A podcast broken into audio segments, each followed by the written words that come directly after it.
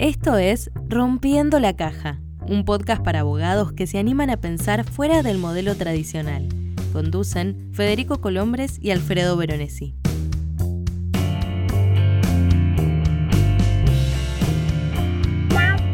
Hola, esto es Rompiendo la Caja. Mi nombre es Alfredo Veronesi y comparto la conducción de este podcast con Federico Colombres. Hola Fede, ¿cómo va eso? ¿Cómo está mi querido amigo? ¿Cómo está usted? Todo bien, por suerte, todo tranquilo por aquí. Un nuevo capítulo, eh, nos metemos en otro, en otro lugar, una invitada que ya tuvimos, pero a ver, contame un poco vos de qué, qué vamos a escuchar hoy. Bueno, sí, efectivamente Agus estuvo en nuestro primer episodio grabando un pequeño audio, haciendo un aporte, pero ahora la traemos para hablar un episodio completo porque recontra vale la pena. Al margen de que, bueno, de, su nivel de preparación, de sus sus montones de posgrados en activos intangibles, en propiedad intelectual, y además de haber trabajado en el Teatro Colón y seguir trabajando en la parte de gestión de intangibles, lo que más me interesa de Agustina Alfred es cómo puede salirnos de ejemplo a un montón de abogados que estamos pensando, ¿no? Dar una vuelta de tuerca a la comunicación y a cómo, cómo hablar con los clientes. Porque Agus lo que hizo es encontrar una forma diferente de hablar al cliente, ¿sí? a, a su cliente final, que era el artista, encontró una forma de comunicarse a través de las redes, de generar contenidos que vale la pena de tenerse como, como un ejemplo de lo, que, de lo que todos podríamos hacer, ¿no? Así que por esa razón me pareció buenísimo traerla acá a que nos cuente qué hizo con su marca personal, ¿no? De salir desde un lugar conservador, de abogada, a algo totalmente distinto. Exactamente, lo que vamos a escuchar hoy es otro de los procesos que tanto nos interesan, que es cómo se puede reconvertir una carrera, encontrar otros intereses, eh, otras, otros horizontes y, cumplir esto. Sin perder la seriedad, aparte, eso cabe decirlo de Agus, digamos que, que, y además también haber incursionado en el mundo digital, tecnológico, ¿no? Es interesante. Exacto. Una aclaración para quienes no se escuchen fuera de la Argentina. El Teatro Colón es, eh, es como el, principal teatro de, la República Argentina.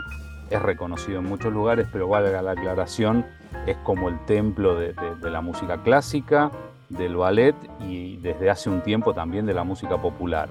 O sea, cuando ella hace referencia a ese lugar, estamos hablando de un lugar realmente importante para todo lo que es cultura en, la República Argentina.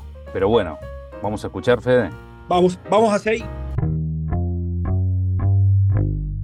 Rompiendo la caja.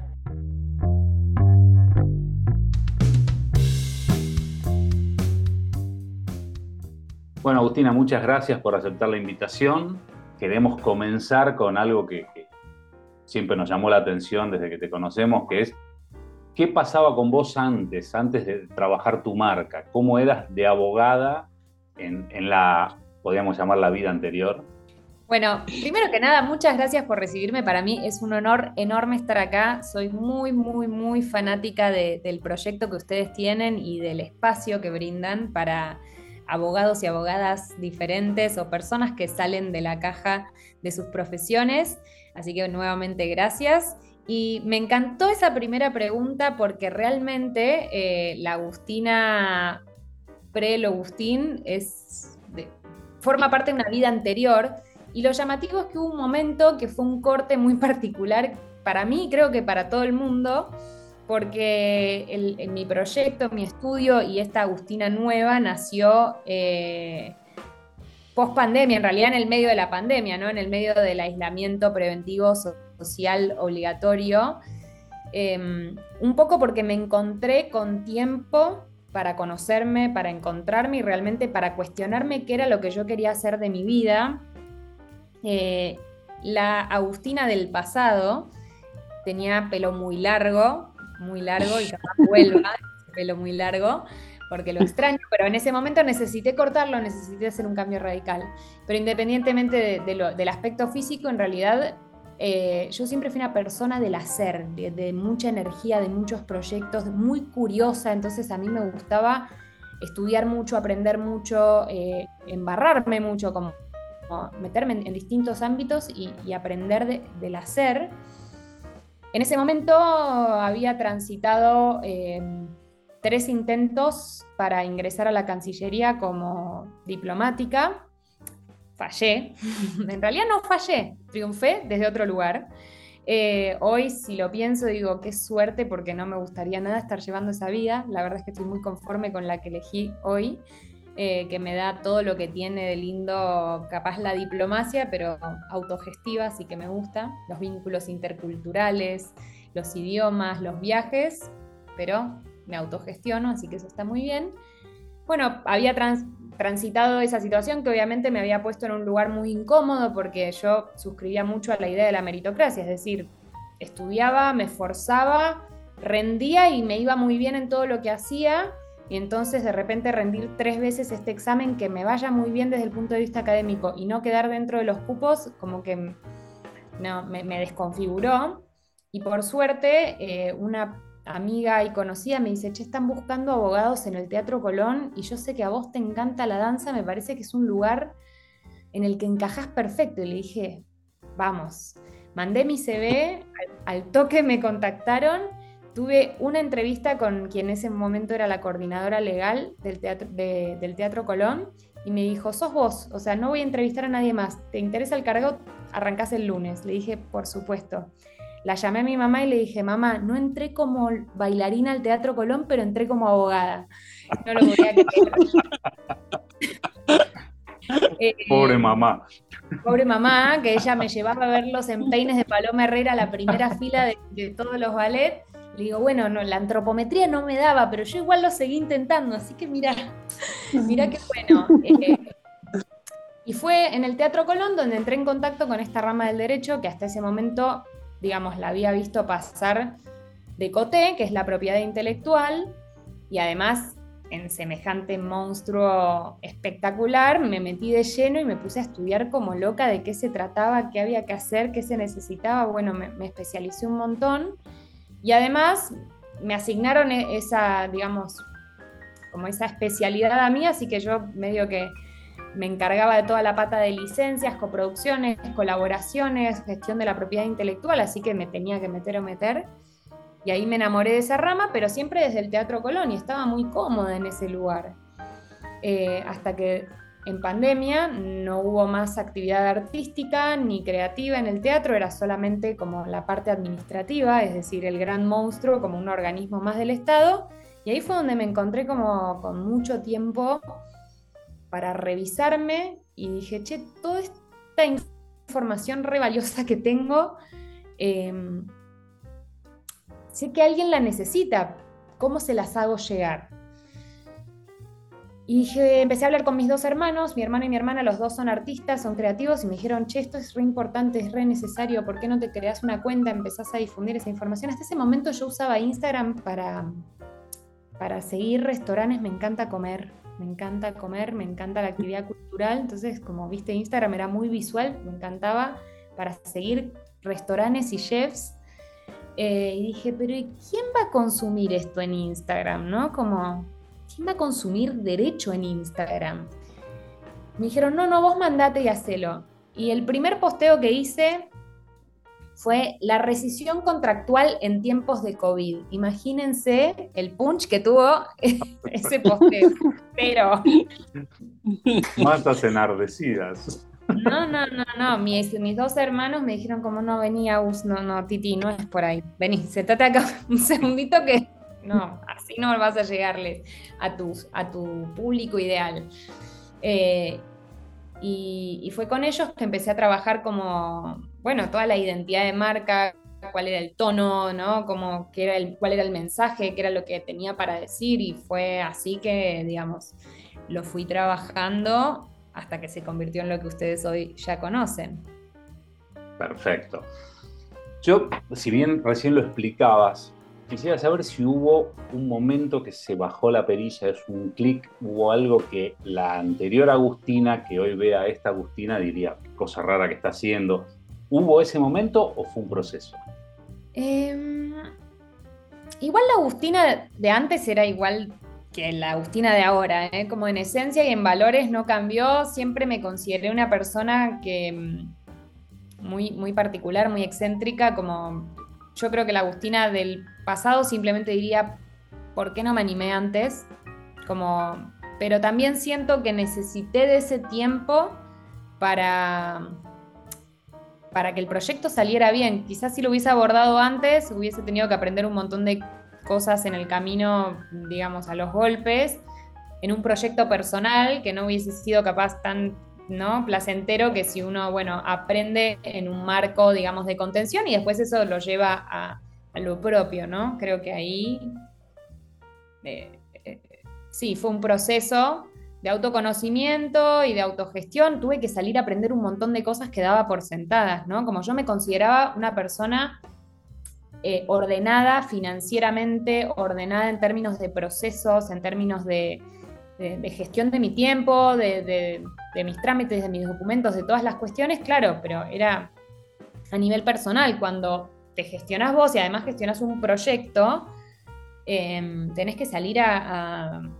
consumir un montón de recursos y de información y de, formación para que eso funcione. No es como dicen soplar y hacer botella, que en realidad soplar vidrio es re difícil. No sé por qué dicen soplar y hacer botella como si fuera tan fácil. Es re difícil soplar vidrio, me parece.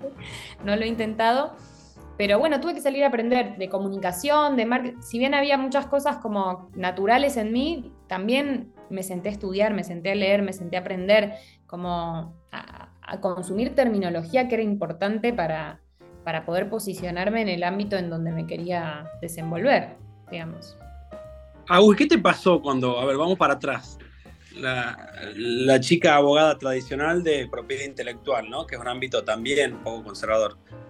Cuando empezaste a salirte de la caja, a actuar como un influencer, a tirar contenidos, colores, mensajes, eh, ¿qué pasaba en tu entorno? ¿Qué, te decía el exterior, digamos, no? tanto los artistas como otros abogados, gente del, teatro. ¿Qué te decían de lo que estabas haciendo? Che, para un poco la mano, o me parece un montón, o me encantó.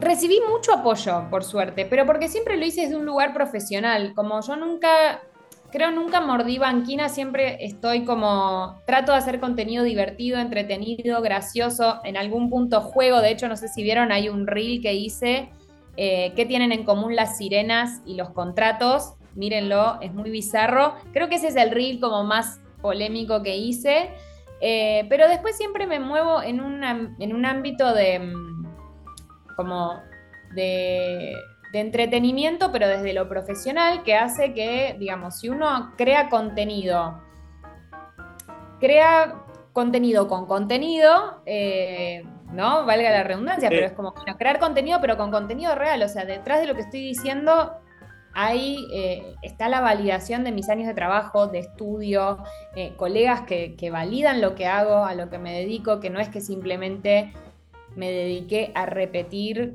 digamos, un manual, lo que veía o lo que me parecía que podía suceder, sino que lo hago con responsabilidad. Así que recibí mucho apoyo, mucha gente que, le encantó, que se dio cuenta, wow, qué valioso lo que haces o lo que hacías y nunca me, di cuenta de que esto podía servirme, como también, ¿no? Abrir la puerta al conocimiento a gente que me conocía hace un montón y que simplemente no se imaginaba que hacía yo en el Teatro Colón. Por ejemplo, cuando yo decía que trabajaba en el Teatro Colón, decían, ¿pero qué hace un abogado en el Teatro Colón? Como, digamos, si no estás bailando, ¿qué estás poniendo palos en la rueda, básicamente? Porque digo, ¿qué más puede estar haciendo? Y no, la verdad que digo, las producciones eh, eh, tienen una gran pata administrativa de gestión legal eh, para que puedan suceder.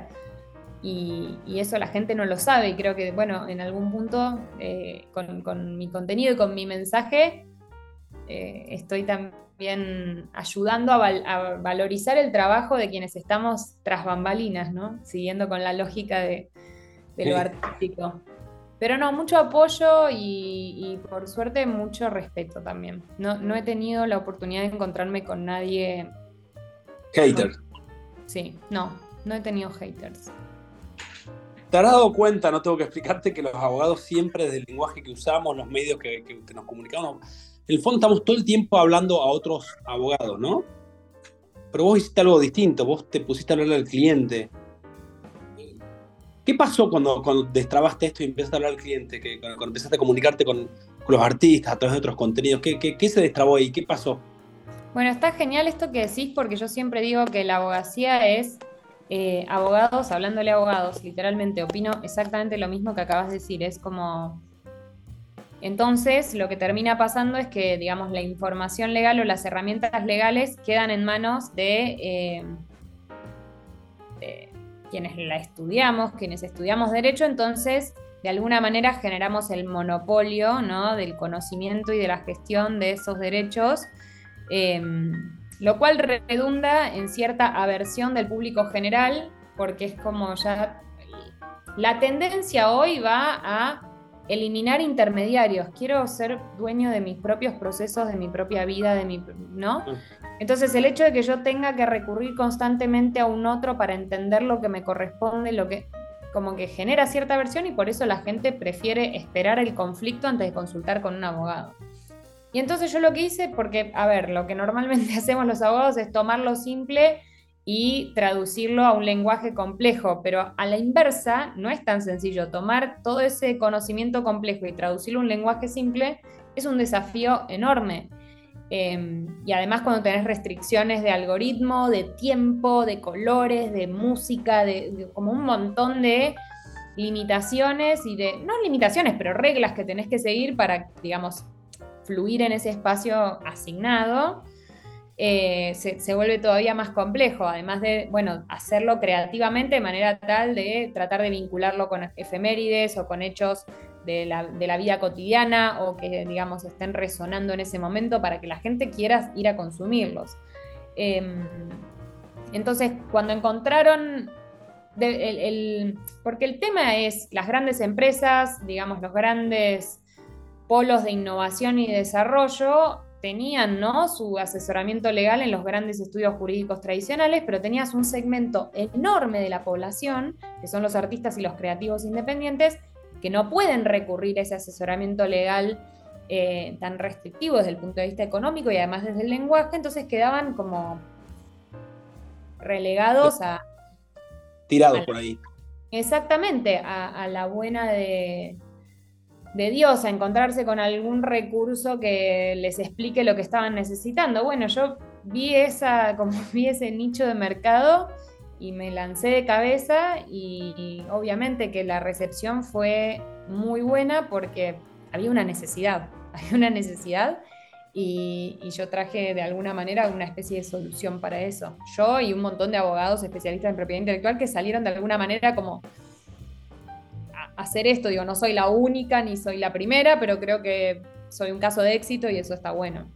Ahora, Agustina, quisiera pasar al tema de riesgo. Me imagino que el, cambio que vos hiciste es una toma de riesgo y me gustaría saber, ahora que hablamos de enfocar en el cliente y demás, si solo tenés clientes de este rubro, del artístico, de gente de, ese, lugar, o hay eh, clientes tradicionales y cómo toman esta propuesta de que vos puedas salir a venderte eh, o vender tus servicios en una red como Instagram. Tengo muy poquitos clientes tradicionales, muy poquitos, te digo dos o tres, que vinieron referidos. Em, el 98% de los clientes, más, el 99.3 en realidad, porque digo esos poquitos, eh, son clientes de, de, las industrias creativas, pequeños y medianos, ¿no? Tenemos algunos que son, ya son sociedades constituidas, más formales, y otros que son pequeños emprendedores o emprendedores que son sociedades de hecho, ¿no? Como que están ahí en la etapa previa a hacer el salto.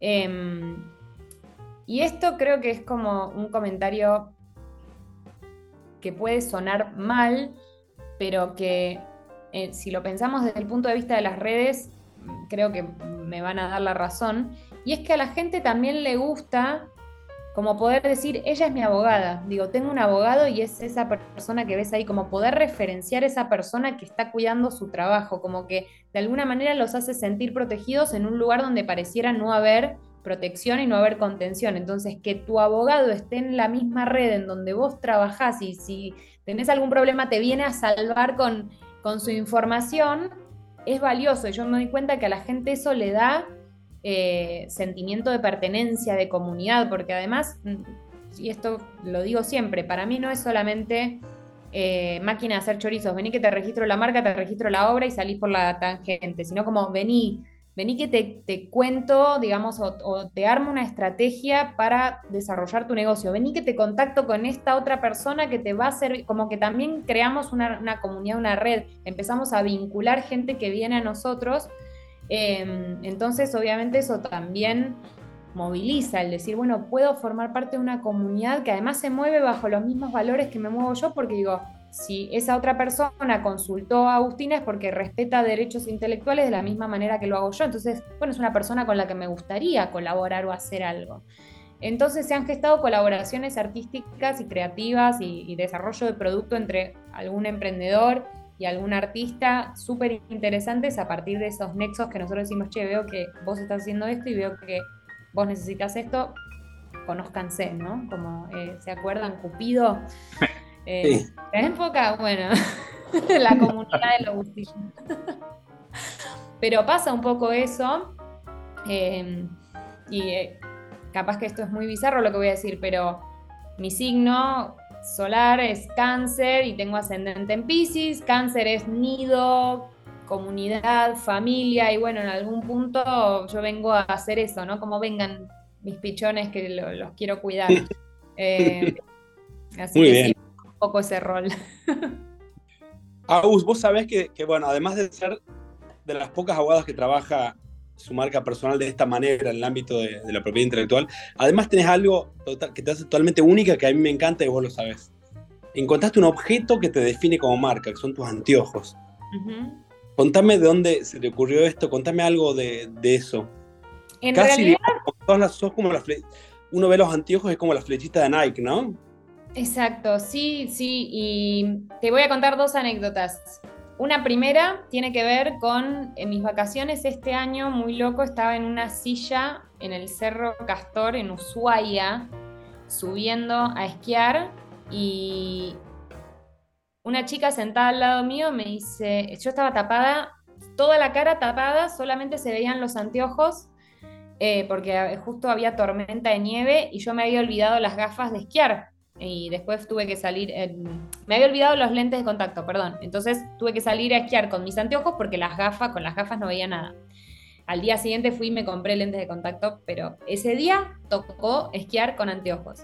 Y estaba sentada en esta silla, solo se me veían los anteojos, no se me veía en ninguna otra parte del cuerpo. Y una chica se da vuelta así y me dice, discúlpame, ¿vos sos Agustina? Yo tipo, sí, soy yo. Dice, ay, no te puedo creer, te reconocí por los anteojos, qué increíble encontrarte acá, no sé qué, bueno, nos pusimos a charlar.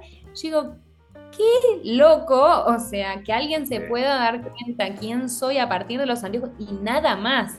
Yo le muestro fotos de, de las vacaciones y realmente no había nada, porque además no tengo ningún otro elemento distintivo salvo los lentes que denotan mi identidad, así que nunca me podría convertir en Superman porque me, me sacaría los anteojos y ahí está, listo, ya nadie sabe quién soy.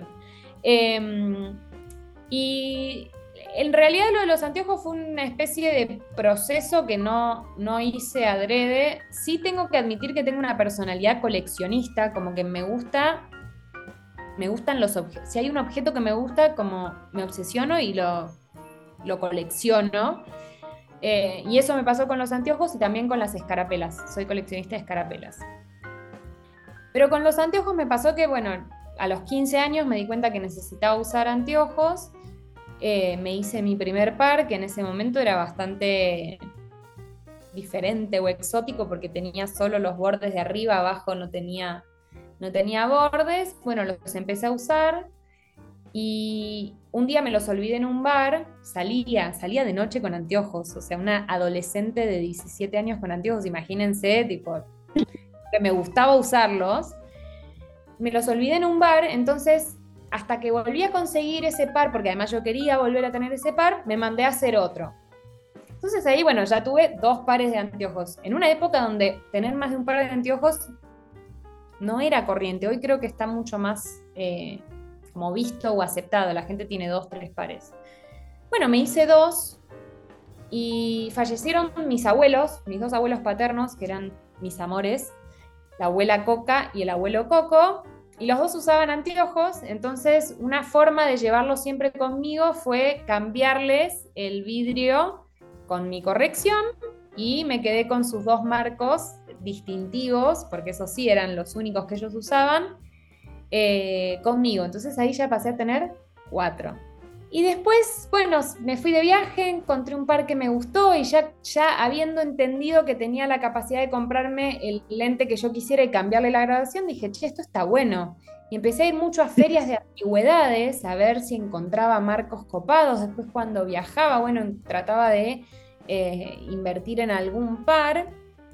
Me di cuenta que me empecé a transformar en una coleccionista. Y en paralelo yo durante mi juventud en un principio sí usaba lentes de contacto y los anteojos era solo como para el ámbito académico, pero empecé a hacer ulceritas de córnea como muy seguido y eh, mi oftalmólogo me dijo, mira, si fueras bailarina del Teatro Colón, me arriesgaría y te operaría, pero tenés la córnea muy finita, así que te recomiendo seguir usando anteojos. Yo dije, igual yo no me quería operar.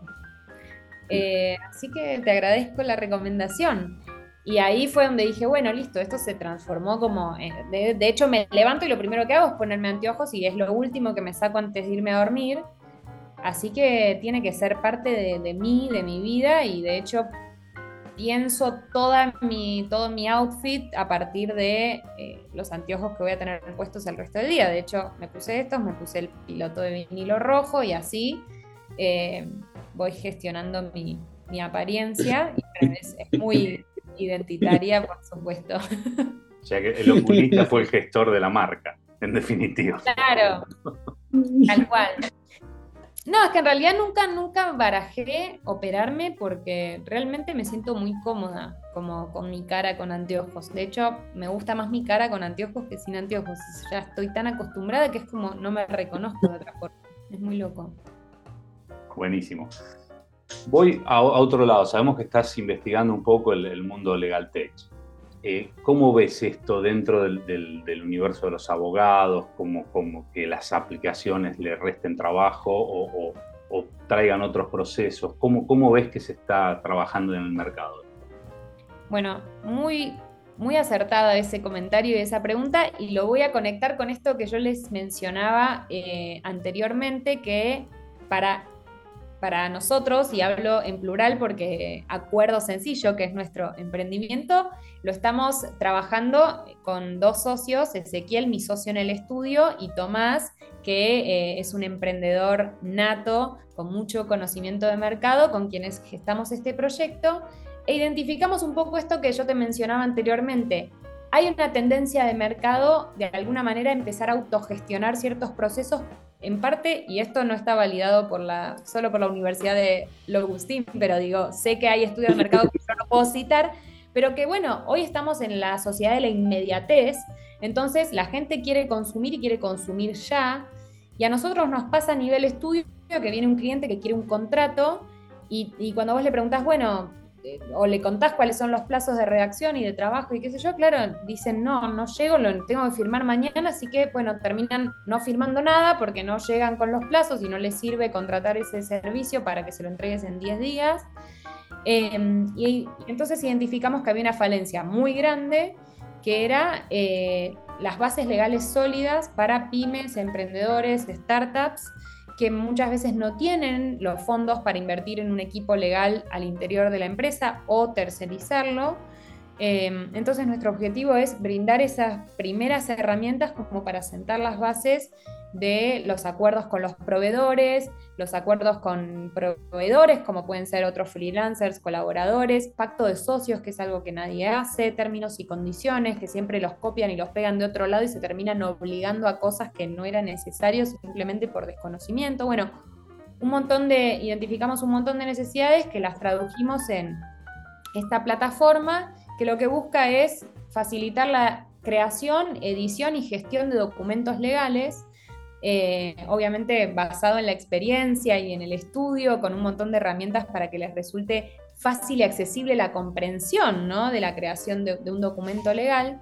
Y nosotros no lo pensamos como una herramienta que venga a quitarle el trabajo al abogado, sino que también venga a ser más eficiente el uso de su tiempo. Hoy en día un abogado demora tanto tiempo en la redacción de un contrato personalizado a medida que digamos, muchas de las horas que son facturables las tiene que destinar a crear ese contrato? Bueno, con nuestra herramienta el objetivo es que destine menor cantidad de tiempo a la creación del contrato y mayor cantidad de tiempo a lo que puede aportar valor, que es el armado de la estrategia, la consultoría, la asesoría, el, brindarle contención y apoyo al cliente, que es lo que el cliente más valora. Eh, entonces nosotros no venimos a competir, pero como toda innovación tecnológica, obviamente que va a sacudir ciertos eh, mercados, ciertos eh, status quo que obviamente eh, hay gente que se siente cómoda con la forma en la que viene trabajando y obviamente no le interesa que, venga nada nuevo a irrumpir con eso, pero creo que pasó a lo largo de, la historia con cualquier innovación. Em, y bueno, estamos dispuestos a, enfrentar cualquier desafío que, que venga desde ese ámbito con acuerdo sencillo porque estamos muy convencidos del producto que estamos ofreciendo. Te quería cerrar esta, este encuentro vos que la verdad que hiciste un muy buen trabajo y es verdad que es un caso de éxito, de empatía, de comunicación con el cliente, danos una mano a la gente que nos escucha. ¿Vos qué recomendarías para, para ese abogado tradicional que por ahí quiere empezar a trabajar su marca personal? ¿Cuáles son los pasos que debería dar? ¿Qué debería empezar a hacer?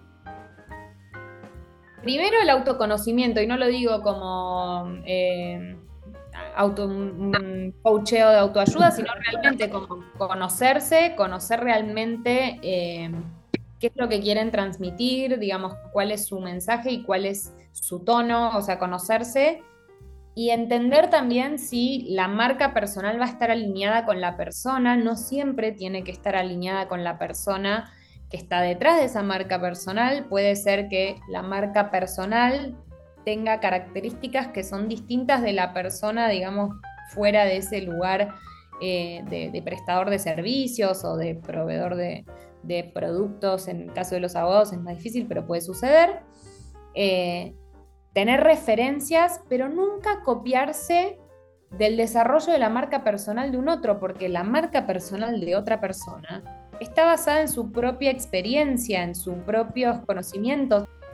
Como conclusión final, para destacar en redes sociales, les puedo decir desde mi experiencia que lo que funciona es producir contenido desde la originalidad, entendiéndola como el, reflejo de nuestra personalidad en ese proyecto o en ese contenido que estamos creando. Tratar de buscar qué es lo que nos representa, qué es lo que queremos decir y cómo queremos decirlo de manera tal de poder destacar en el mercado con un mensaje eh, y un tono genuinos.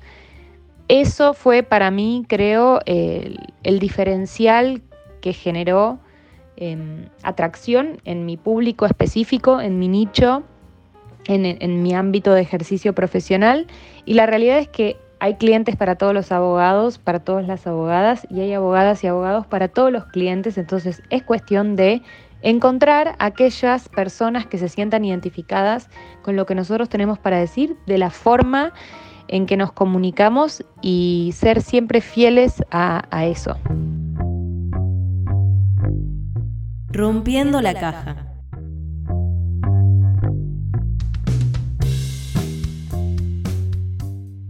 Bueno, Fede, estamos de vuelta. ¿Qué te pareció? Ah, me encantó. Yo aparte a Agus le tengo un cariño especial. Es increíble da, gusto escuchar estas historias porque realmente son, inspiradoras. Eh, ¿Querés algún, algún highlight, destacar algo, algo que te haya parecido más que interesante? Totalmente, a todos los amigos que, escuchan este podcast, basta de hablarle a abogados. Ese es el resumen de lo que dice Agus, ¿no? Eh, sin darnos cuenta siempre estamos comentando los artículos que publicamos, o las sentencias que nos salen a favor. No estamos siempre hablando de abogados. Miren lo que pasa cuando te das vuelta y decides hablarle al cliente, que es quien te va a contratar, ¿no? Y hago con este lenguaje empático, con esta comunicación visual, lo que hace en Instagram, lo que hace en redes, cómo capacita, cómo se comunica hacia el exterior, es totalmente pensado en un artista, ¿no? Miren el milagro que sucede cuando empezamos a hablar al cliente y no a otros abogados que además nunca nos van a contratar, ¿no? Así que para mí no quiero decir nada más porque quiero focalizarme en ese mensaje de Agus, ¿no? además de que hubiera un montón de cosas que me encantaron, pero me quedaría con eso como destacado. ¿Y vos, amigo? Totalmente, Fede. Yo, ah, yo me quedo con la parte final donde dice que para buscar la marca personal hay que tratar de buscar lo propio, no imitar a nadie.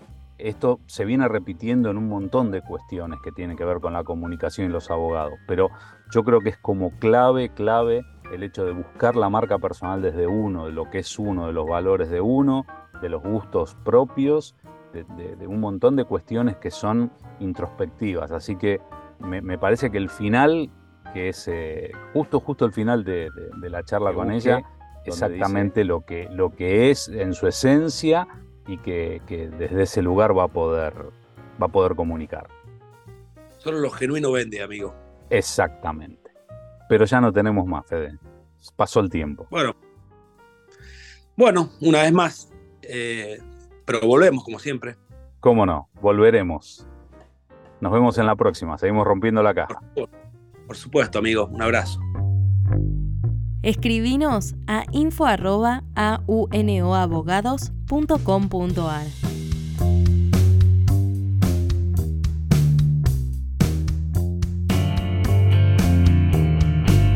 Nos encontramos en la próxima entrega de Rompiendo la Caja.